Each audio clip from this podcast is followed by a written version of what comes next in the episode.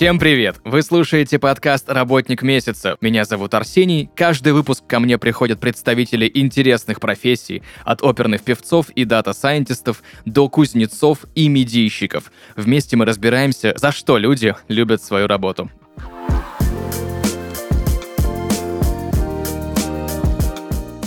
Друзья, и сегодня в подкасте «Работник месяца» специалист по движению, тренер по пилатесу, health coach Юля Волкова. Юля, привет! Привет. Спасибо большое, что согласилась сегодня поговорить про свою интересную и довольно молодую профессию, потому что я, допустим, впервые слышу про специалиста по движению. Поэтому давай разберемся, кто это такой, чем он занимается и где этому можно научиться. Да, это действительно новая профессия. Она возникла в начале 21 века, когда мы активно стали погружаться в сидячий образ жизни. А У людей начались э, дискомфорты в суставах, боли в осанке и спине. Они, в принципе, были всегда. Я считаю, что есть два кризиса, которые пережило человечество. Первый — это когда мы стали на две ноги, в ходе эволюции, и второй, когда мы сели.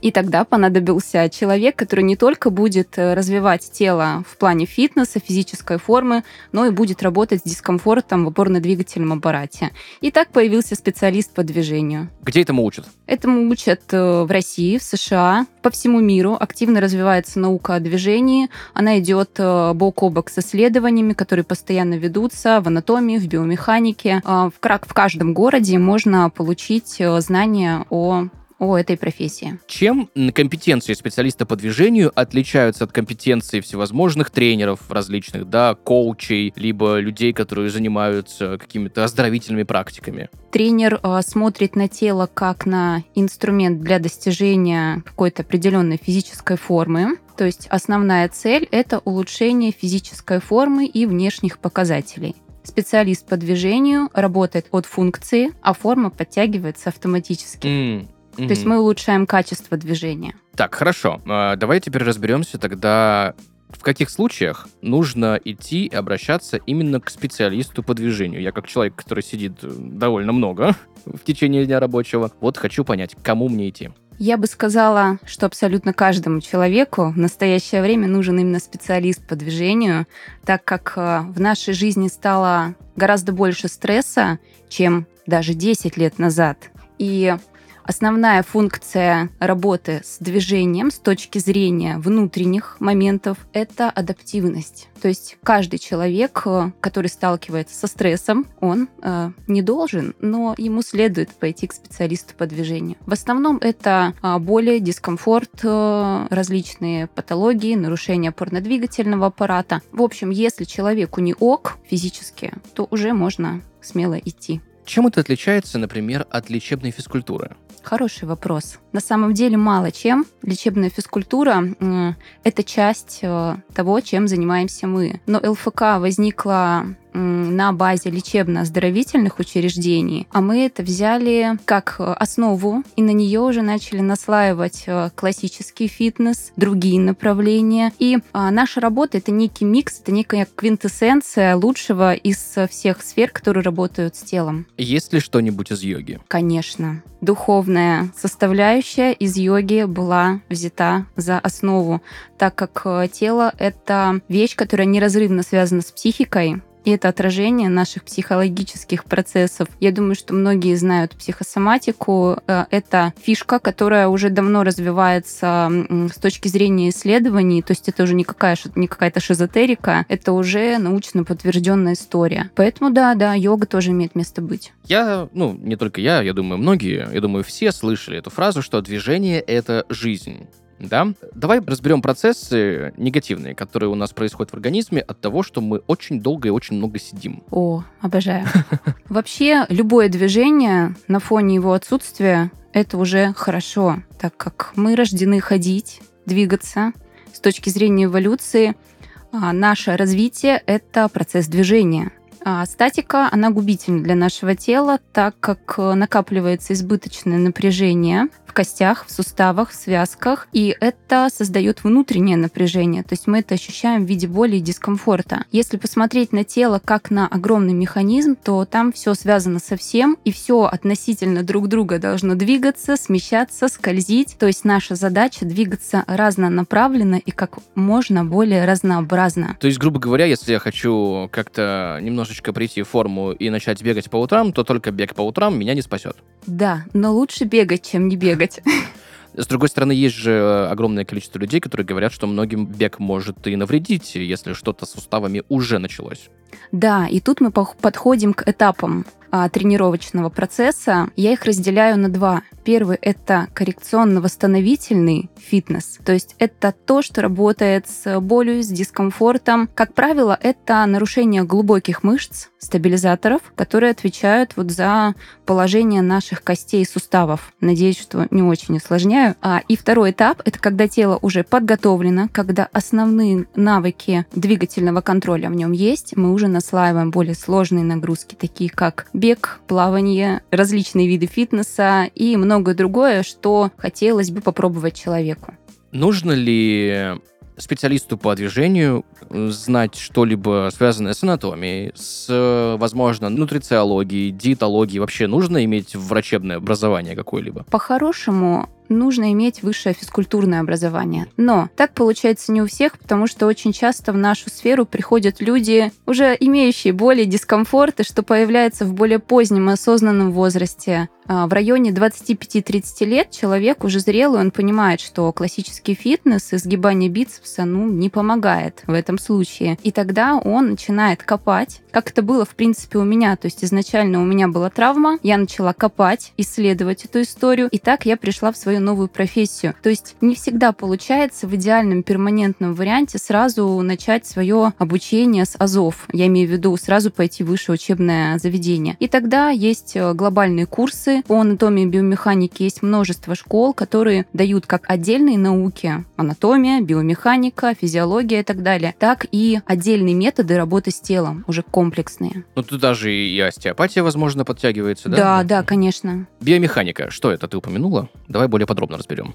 О, биомеханика — это то, как э, наши части тела, как наши кости, мышцы двигаются а, в нашей жизни, то есть в бытовых э, движениях. Если представить, что наши наша жизнь трехмерна, а она трехмерна. То есть у нас есть бесконечное количество вариаций движений. То есть э, наша жизнь как пазл, который состоит из бесконечного количества а, элементов движения. И биомеханика, она изучает положение нашего тела в различных вариациях движения. Так, теперь стало более понятно. То есть, грубо говоря, что естественно для нас, да, какие движения, а какие нет. Да, и из неестественного здесь будет только статика, потому что нет правильного и неправильного движения. То есть мы в жизни не поднимаем пакеты с прямой спиной, как мы делаем тягу, например, со штангой. А мы не поворачиваемся всем телом, когда нас кто-то зовет, и мы обернулись. Это всегда многоплоскостное и разнообразное движение. И в этом плане очень важно тренировочный процесс тоже делать разнообразным. И в этом плане очень важно иногда нарушать правила из классической тренажерки и добавлять более новые вариации, чтобы тело было готово всегда. Например, это зима, гололед, человек идет, он э, упал, например, и у него опорно-двигательный аппарат не пострадает, потому что человек был готов к нестабильной поверхности. Либо он вообще не упадет, потому что его мышцы вовремя среагируют, и он стабилизирует себя. Ну, это, знаешь, это как, наверное, балерины, которые на каблуках ходят намного более устойчивым, чем те, кто не являются балеринами. Хорошо. Знаешь мне, что еще хочется выяснить? Вот м, приходит к тебе человек. Вот если с качалкой, с железным спортом все понятно. Там пришел, нашел тренера, качаешься, да, все здорово. Группу мышц развиваешь. Ты еще являешься тренером по пилатесу. Что такое пилатес и как вообще ну, проходят именно тренировки по этому виду движения? Пилатес — это гениальный метод по улучшению качества движения. Угу. Он был изобретен еще в начале прошлого века, когда некий Джозеф Пилатес, это прям реальный человек, то есть все думают, что метод Пилатес это какое-то абстрактное название, на самом деле это фамилия его создателя. А он э, во времена Второй мировой войны а, помогал раненым солдатам приходить в форму, возвращаться в нормальное физическое состояние. И он с помощью обычных кроватей в лазарете, навешивая на эти кровати всякие пружины, петли натяжения и так далее, придумал новый метод, новые тренажеры для работы тела. Сам создатель говорил, что этот метод базируется на трех китах. Это тело само по себе как система, это дух и это сознание. То есть в своем методе мы используем вот эти три фактора. Если проще говоря, то это умный фитнес. Но ты не чувствуешь себя тупым, когда занимаешься им, а ты становишься более осознанным, и твой контакт с телом улучшается. А можно заниматься фитнесом и чувствовать себя тупеньким? Иногда бывает такое, особенно когда приходишь к молодому тренеру, и он начинает употреблять какие-то сложные термины, типа билатеральные линии, и ты -то сразу такой, о, это too much. Поэтому очень важно с твоим клиентом, с подопечным употреблять максимально простой и адаптированный к его уху язык. То есть говорить с ним на одном языке и быть на равных. Сколько времени у тебя заняло с момента, когда ты решила в это все погрузиться, после твоей истории с травмой, до момента, когда ты понимаешь, вот все, я теперь специалист, теперь я могу помогать людям? О, мне кажется, это бесконечный процесс, потому что наука постоянно развивается, и ты всегда чувствуешь, что если ты не изучаешь постоянно, не бежишь э, вслед за наукой, то ты стоишь на месте, то ты деградируешь. Поэтому, ну, наверное, синдром самозванца, да, это такой некий молодой термин относительно, он очень применим применим к специалисту по движению. Но в общем и целом, я думаю, что дело в практике. Где-то 500-600 часов практики, да, то есть это там, соответственно, если тренировка идет час, да, можно посчитать. А, после примерно такого количества часов я поняла, что вау, да. Я слышал еще термин «здоровое движение». Да. Давай более подробно разберем, что значит здоровое движение, а что значит движение нездоровое. Здоровое движение, как я подразумеваю это, потому что это тоже очень абстрактное понятие, это то движение, от которого вы получаете удовольствие, и та тренировка, на которую вы хотите прийти и не сливаетесь перед ней.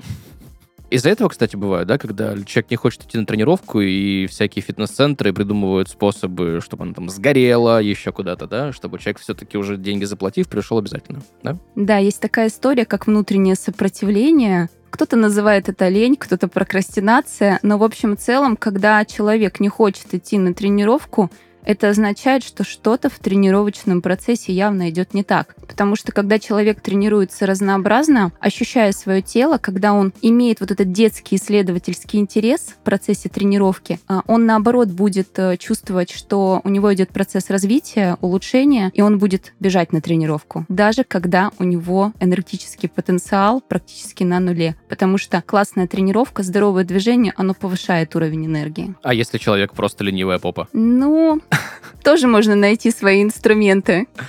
А какие это инструменты? Например, начинать от простого к сложному. Вообще первое, с чем я работаю, это, как ни странно, дыхание. То есть это первое mm-hmm. движение, с которым мы работаем, потому что сейчас у нас у всех большие траблы с диафрагмой. Да так как это мышца, которая очень активно реагирует на стресс. У нас есть два типа мозга. Это рептильный мозг и наша молодая кора, наш неокортекс, то есть наше сознание. И когда мы сидим, например, 8 часов в позе креветки или сталкиваемся с дедлайнами, наш рептильный мозг говорит «бей, беги или замри». И чаще всего это реакция «замри», потому что бежать некуда.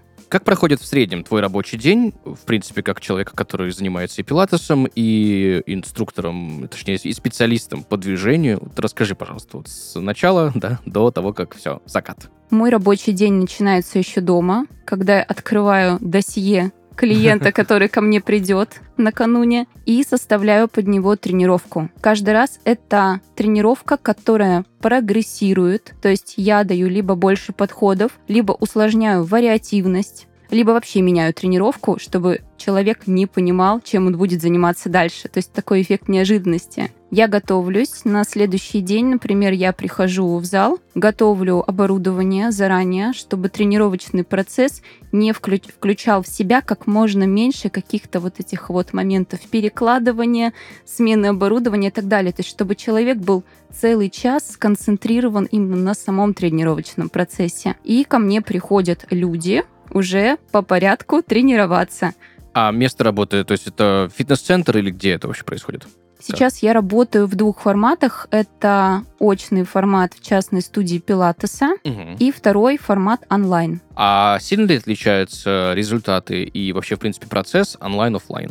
Вообще не отличается. Результат есть и там, и там. Но сейчас люди стали тянуться друг к другу, человеку нужен человек и так далее. И, конечно, многие выбирают э, очное взаимодействие, то есть живое присутствие. Но а, формат онлайн, он хорош тем, что он позволяет, конечно же, тренироваться удаленно из любой точки мира, и на результат он абсолютно э, негативным образом никак не влияет. То есть результаты такие же, а иногда и больше, потому что человек больше вовлечен, потому что если ты что-то пропустил, что сказал тренер в телефоне, то гораздо сложнее себя потом туда вернуть. Знаешь, я слышал и видел, и иногда даже участвовал в такой практике, как утренняя йога в парке. Проводятся ли занятия по движению также в парках по теплому времени года, где-то на улице? Возможно, вы как-то группой собираетесь? Вау, это круто. Да, да, проводится, конечно, это направление тоже набирает свои обороты, потому что человеку нужен не только человек, но и социум, который будет его подстегивать. Но в то же время это не классическая тренировка типа раз, два, три, четыре, хочется единения с телом, хочется единения с природой, поэтому да, конечно, и я работаю тоже в таком формате в более теплое время года, когда есть возможность. Я так понимаю, в среднем тренировка занимает час времени. Да, да, час. А почему не полтора, почему не два? Это вот выверенное какое-то время, как- которое можно потратить без ущерба? Или, ну, просто потому, что у людей, в принципе, времени не так много? О, это и отсутствие времени у человека на то, чтобы выделить его на тренировку, да, потому что из огромного количества часов, когда человек выделяет 2-3 раза в неделю, ну 3 это прям идеально, на тренировочный процесс, когда он погружается прям полностью целиком в свое тело, это сложно, и это прям уважуха, если человек занимается регулярно. И с другой стороны, а, час — это то идеальное время, когда человек сконцентрирован. Я пробовала тренировать по полтора часа, и на час 10 человек уже начинает плыть, его размазывает, и он уже не здесь. То есть поэтому ровно час — это прям супер. Мы говорили про движение «это жизнь», да, фразу. А еще есть фраза «ты то, что ты ешь». Да. Насколько сильно влияет вообще то, что мы употребляем в пищу и вот этот сидячий образ жизни на нас, да, и если мы начинаем заниматься каким-то изменениями, да, движением, пилатесом, либо идем в зал, в общем, какие-то начинаем делать э, тренировки, надо ли менять свой рацион? Конечно. Работа с организмом — это всегда целостный подход. И когда человек живет в порочном круге, отсутствие движения, нарушение в питании, нарушение сна, то очень сложно из этого круга вырваться. И все-таки я предлагаю человеку начать двигаться и потом уже подтягивать все остальные сферы. Но питание и сон решают. Так, а какие продукты лучше всего помогают, э, лучше всего, наверное, подойдут для улучшения здоровья? Давай так. Мгм. Я бы тут сказала, что нет вредных полезных продуктов, есть количество. Угу. Очень важно не сидеть на диетах. То есть тут такое прям жирное «не». На диетах, которые подразумевают собой определенные исключения продуктов. Потому что диета — это та история, которую важно соблюдать всю жизнь. Она должна быть мягкой и щадящей. Ну да, потому что огромное количество нутрициологов говорит именно про сбалансированное питание, да, и именно про него идет речь, я так понимаю.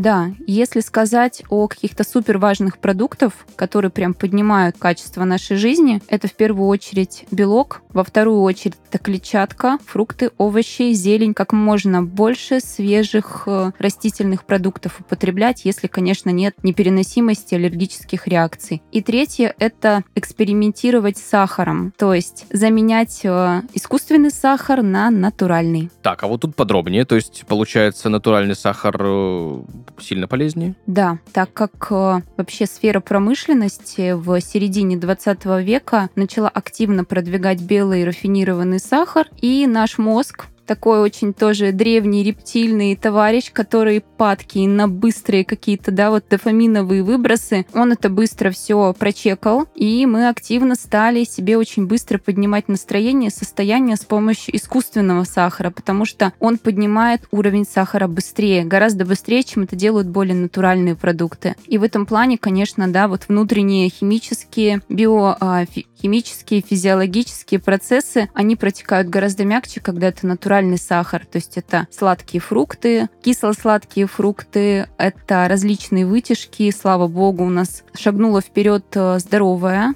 да, промышленность, которая работает с производством здоровых продуктов, поэтому всегда есть возможность э, выбрать аналоги. Юля, возможно, ты мне подскажешь, я много раз это слышал, но особо до сих пор понять не могу. Что такое антиоксиданты, зачем они нам нужны и почему все так часто об этом говорят? Антиоксиданты — это топ. Окей. Если кратко, то это вещества, которые помогают нам дольше оставаться молодыми и здоровыми. У нас есть некие химические реакции, которые протекают, когда мы употребляем а, продукты, которые вызывают воспаление, слипание тканей, то есть это а, определенные мышечные и фасциальные слои в теле, которые начинают слипаться и нарушается между ними скольжение. И это все приводит к тоже к напряжению, к травмам и к дискомфорту. И антиоксиданты, они помогают внутренне наладить все вот эти процессы, и вывести нас на новый уровень и предотвратить наше старение. Есть ли какие-то советы, возможно, ну, базовые? Понятно, что у всех организмы супер индивидуальные, да, и каждому нужно подходить э, индивидуально, да, как бы тавтологично это не звучало. Но, в общем, есть ли какой-то базовый совет по э, тому, как сбалансировать свое питание и по каким-то продуктам, которые, не знаю, нас сделают более стрессоустойчивыми, возможно, как-то будут настроение поднимать, ну, кроме шоколадок?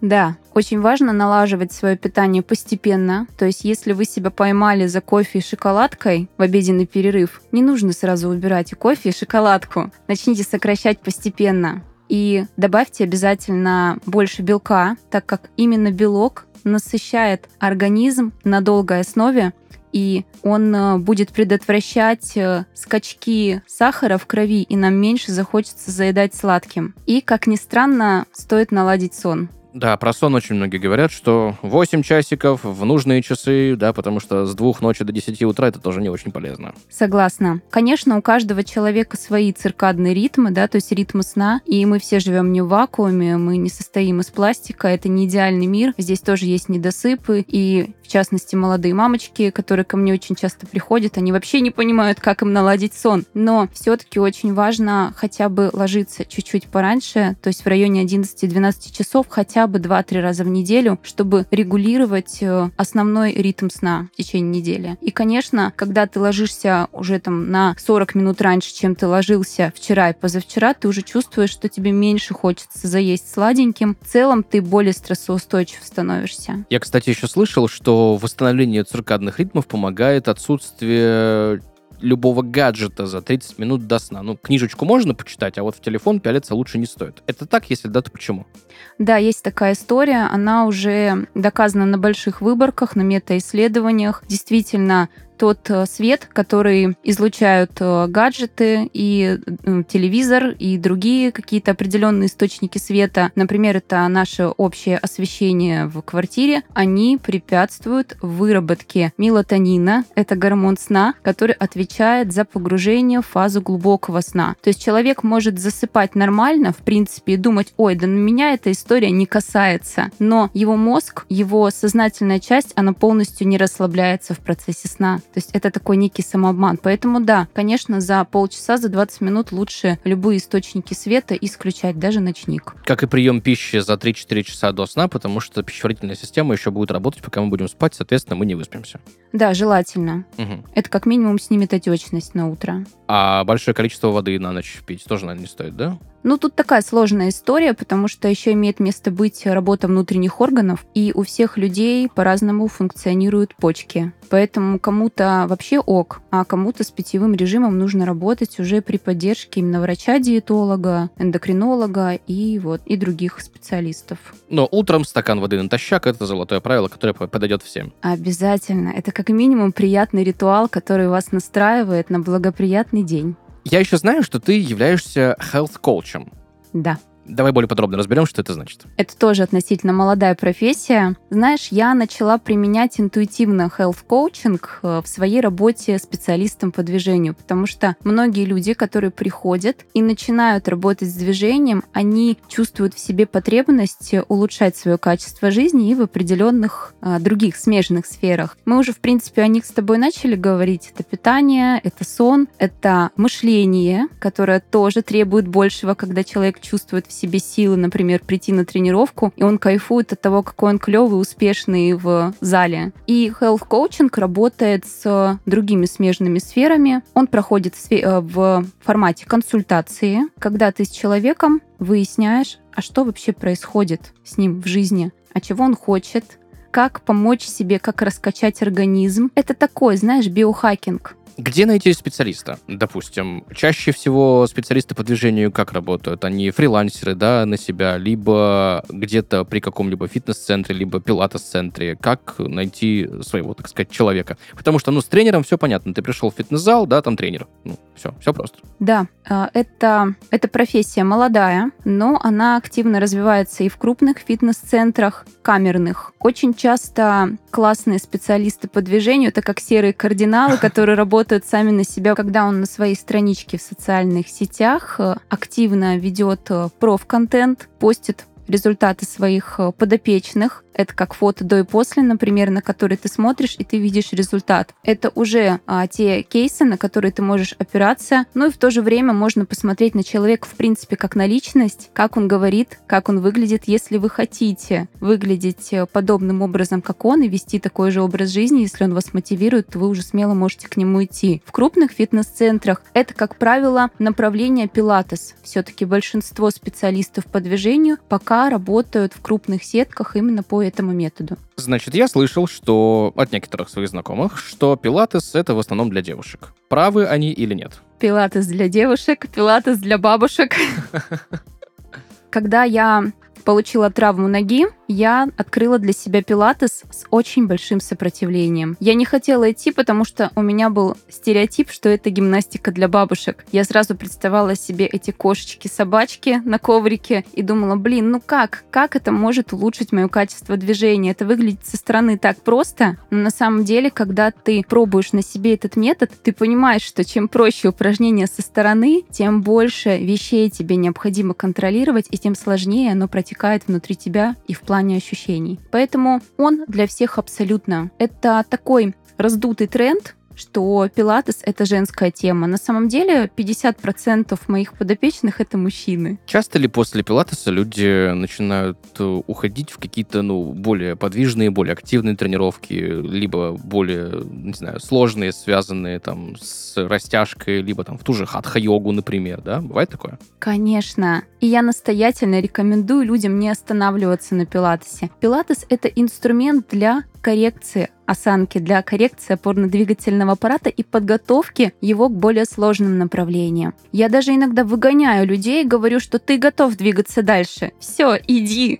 А как, кстати, проходит момент, вот представим ситуацию, к тебе приходит человек, у него есть какие-то нарушения, он хочет как-то поправить э, свои проблемы с отсутствием движения, он идет к тебе, ты ему даешь советы по питанию, по пилатесу, да, по хелс-коучингу, вот все, все сделали, что дальше? Ты ему говоришь, окей, все, теперь тебе вот тому тренеру, либо туда, либо туда, либо туда, или он остается, и вы как-то продолжаете работу? Если человек приходит с целью, например, подготовить свое тело к какому-то более сложному виду спорта, например, ко мне часто приходят люди, люди, которые хотят зимой встать на доску, и я их к этому готовлю, то, конечно, он э, начинает потом совмещать. У меня очень редко люди уходят просто так, не по причине переезда, не по причине смены места жительства или каким-то вот моментом со здоровьем. Такое бывает очень редко, в основном большинство людей остаются, и мы работаем в долгую, то есть какое-то время мы корректируем работу глубоких мышц, суставов, да, то есть это оздоровительный больше фитнес, и потом мы начинаем прогрессировать. То есть тренируемся, улучшая ловкость, силу, выносливость э, и другие важные показатели, которые адаптируют э, организм к 21 веку. Если говорить про стандартную вот эту нашу мантру, не успел подготовиться к лету.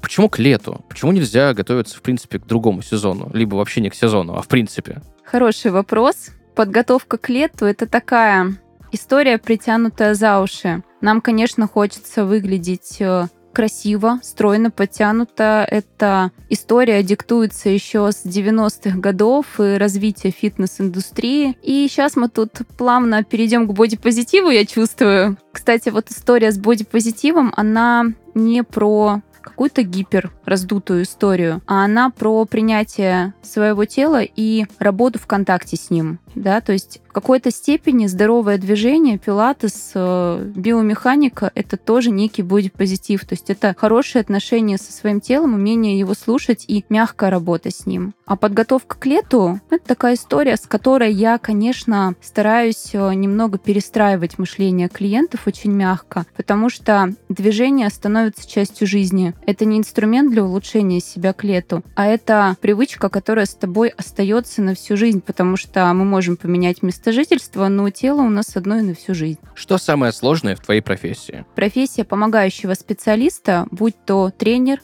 психолог, специалист по движению, она взаимодействует с человеком. И человек — это гораздо более сложная система, нежели чем просто тело, просто психика. И в этом плане нам нужно быть э, как э, циркач, который жонглирует э, тремя мечами, стоя на каком-то огромном слоне, еще в этот момент пытается что-то говорить и улыбаться. То есть нам нужно э, затрагивать э, человека как некий некий набор, некую целостную систему, то есть работать и с его состоянием. Он не всегда может быть в настроении, его уровень энергии не всегда такой, каким мы хотели бы его видеть. И в этом плане мы всегда должны себя поддерживать на достаточном уровне энергии, чтобы человек рядом с нами мог э, чувствовать себя в безопасности. За что ты любишь свою работу? Эта работа не стоит на месте. Она постоянно развивается, расширяется. Я постоянно узнаю новое, я применяю это новое сначала на себе, потому что я такой же человек.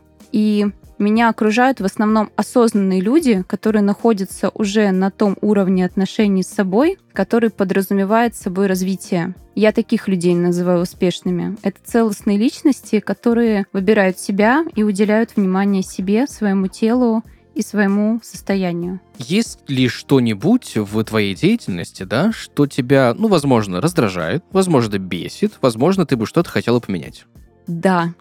Безумно раздражает наличие староверов, которые думают, что есть только фитнес, классический фитнес, где мы качаем ягодички и прожимаем их, пока ягодица не запылает синим пламенем, что мы тренируемся до синего носогубного треугольника, что мы должны выползать, или мы наоборот должны заниматься только йогой, раздражают ограничения. И вот эти рамки, в которые очень многие люди, да и очень многие специалисты себя помещают зачем-то. Если есть более молодые знания, молодые исследования, то мое мнение, почему бы ими не воспользоваться? Конечно, я уважаю позицию каждого человека, но это меня немножечко раздражает иногда. Вопрос с подвохом. Ты специалист по движению, тренер по пилатесу и health coach. Есть ли у тебя какие-то вредные привычки? Конечно. Я тоже люблю посидеть в позе креветки. Иногда.